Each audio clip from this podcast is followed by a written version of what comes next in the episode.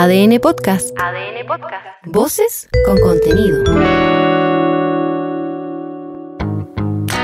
Hola, soy Leo Honores y te invito a hacer una pausa necesaria para conocer los temas que están marcando la agenda hoy. Termina la semana y comienza el Festival de Viña del Mar. El chip del país cambia, se relaja un poco la vena, nos oxigenamos. Es que la música tiene ese beneficio, el humor también, la posibilidad de generar endorfinas, reírse, relajarse en medio de tanto estrés. Uno que parece estaba bien estresado fue Peso Pluma. Tanto fue el bullying que le hicieron que al parecer esto pesó en su decisión de cancelar su gira sudamericana y con esto no presentarse en la Quinta Vergara.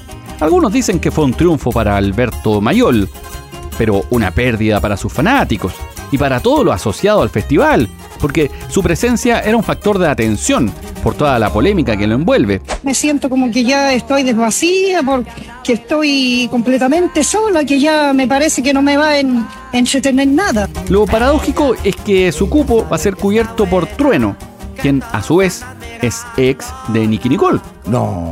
Así que podría ser una pseudo reivindicación, piensan algunos, después del quiebre por infidelidad que terminó con el mexicano contra las cuerdas. Pero al margen de esto, el festival de este año es especial.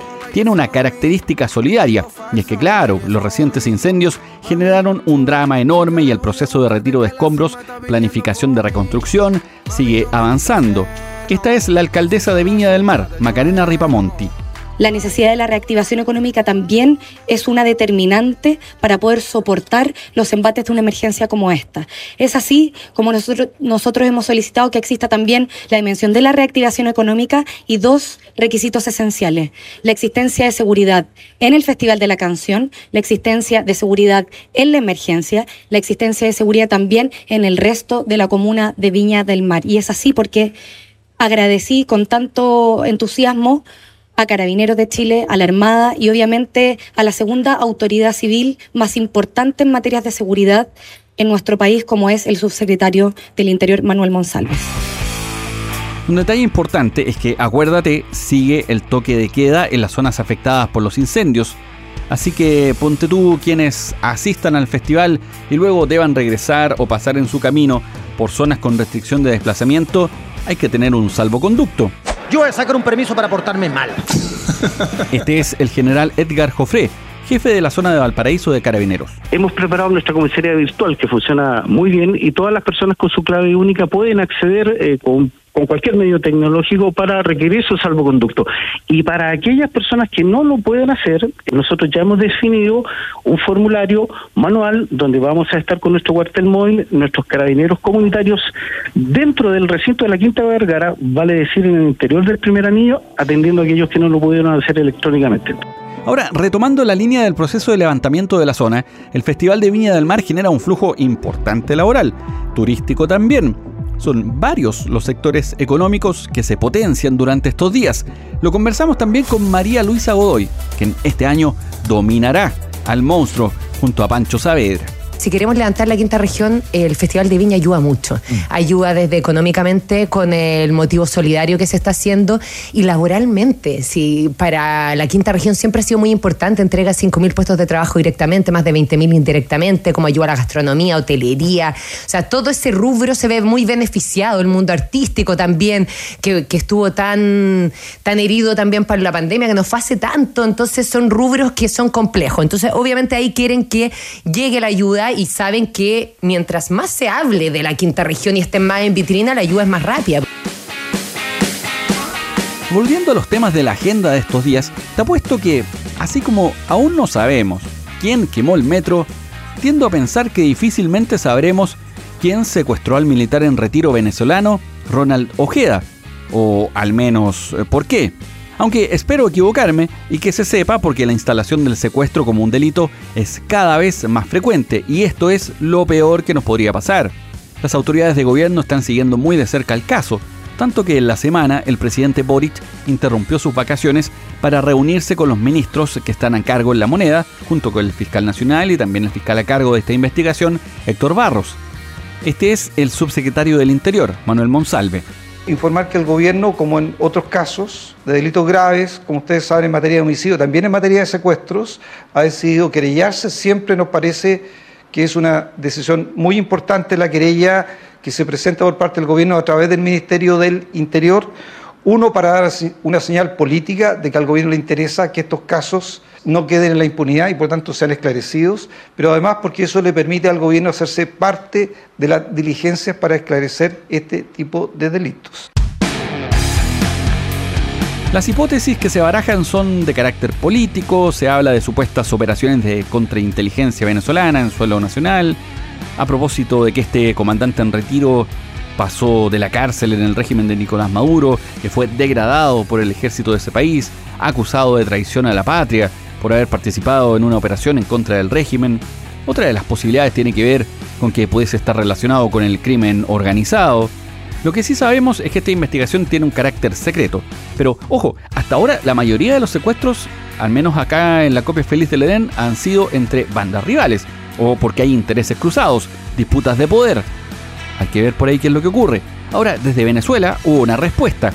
Este es el portavoz de Maduro, Diosdado Cabello. Escuchen esta, estas historias, ¿no? Por eso lo corren que un comando de la DGCIN fue a Chile Saquen la cuenta cuántos kilómetros hay de aquí a Santiago de Chile. Secuestraron a un tipo allá y, lo, y se lo trajeron de Chile para acá. Y pasaron por todos los países que había que pasar hasta aquí y nadie se enteró. Es que nosotros somos unos campeones. Si nosotros podemos hacer eso, ¿quién nos para? Otro de los temas es que ya estamos jugados con marzo. Está a la vuelta de la esquina. Hay que pensar lo que viene, ¿eh? El colegio de los niños, los útiles escolares, Sale carito, ¿ah? Bien salado. Aunque a mí, maní, los útiles escolares, todo eso lo tengo listo. Y me voy de vacaciones despreocupado. Endeudado, pero despreocupado. Chao, me da lo mismo. Eres mi ídolo. Luego veremos cómo seguimos con los bicicletazos. Pero la vuelta a clases de este año será más complicada en las regiones de Valparaíso y Atacama. En ambas zonas hay desafíos importantes. En el norte, faltan aún fases en la reparación de los liceos y colegios. Los funcionarios, profesores, administrativos vuelven al trabajo el lunes y la próxima semana los alumnos, así que el plazo es mínimo. No hay mucho margen, por no decir prácticamente nada. Esta es Cecilia Brito, directora ejecutiva suplente del SLEP Atacama. SLEP en inglés significa dormir. ¡Cállate, cállate! ¡Cállate! No, diputado, aprenda. No lo vuelva a repetir. Los SLEP no son para dormir. No. Escuchemos a Cecilia Brito. Hoy día nuestros estudiantes no pueden esperar. Sabemos que todas las escuelas tienen una gotera, esto como la casa. El tema es si eso impide hacer la clase o no. Y entonces lo que estamos hoy día es llegar a aquellos establecimientos para tener las condiciones que no interrumpan el servicio educativo. El resto, si no llegamos ahora, lo iremos trabajando en acuerdo con las comunidades.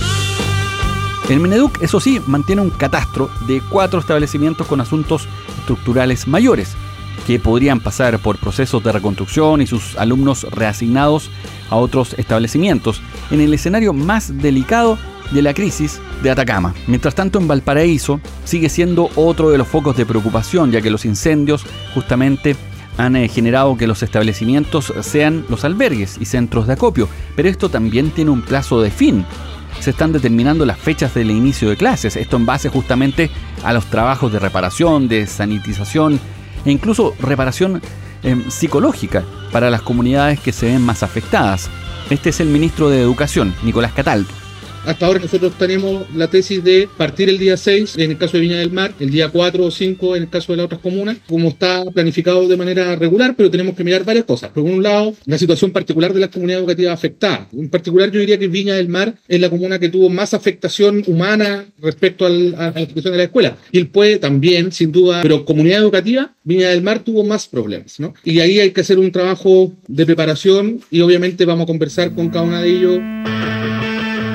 La semana terminó también con los interrogatorios a la directora de presupuestos, Javiera Martínez, esto por el caso convenios. Ya declararon antes el jefe de asesores de la presidencia, Miguel Crispi, y el ex ministro Giorgio Jackson. Todo esto lo comentó la ministra vocera, Camila Vallejo una demostración que la justicia avanza, esto era algo predecible porque todo proceso de querellas que se interponen contra alguien o contra alguna institución eh, viene un proceso de investigación para avanzar en esa diligencia y, eso, y las audiencias y las declaraciones son parte de esos procedimientos. ¿ah? Entonces, eh, esto era algo que dijimos que iba a pasar, por obvio, eh, está pasando y es una demostración de que la justicia eh, avanza y que funciona. Soy Leo Honores y esta fue una pausa necesaria, la última del verano. De acá nos encontramos en marzo. Ya tú sabes, comparte este capítulo o escucha los anteriores en adn.cl, sección podcast, en podiumpodcast.com o donde escuches tus podcasts.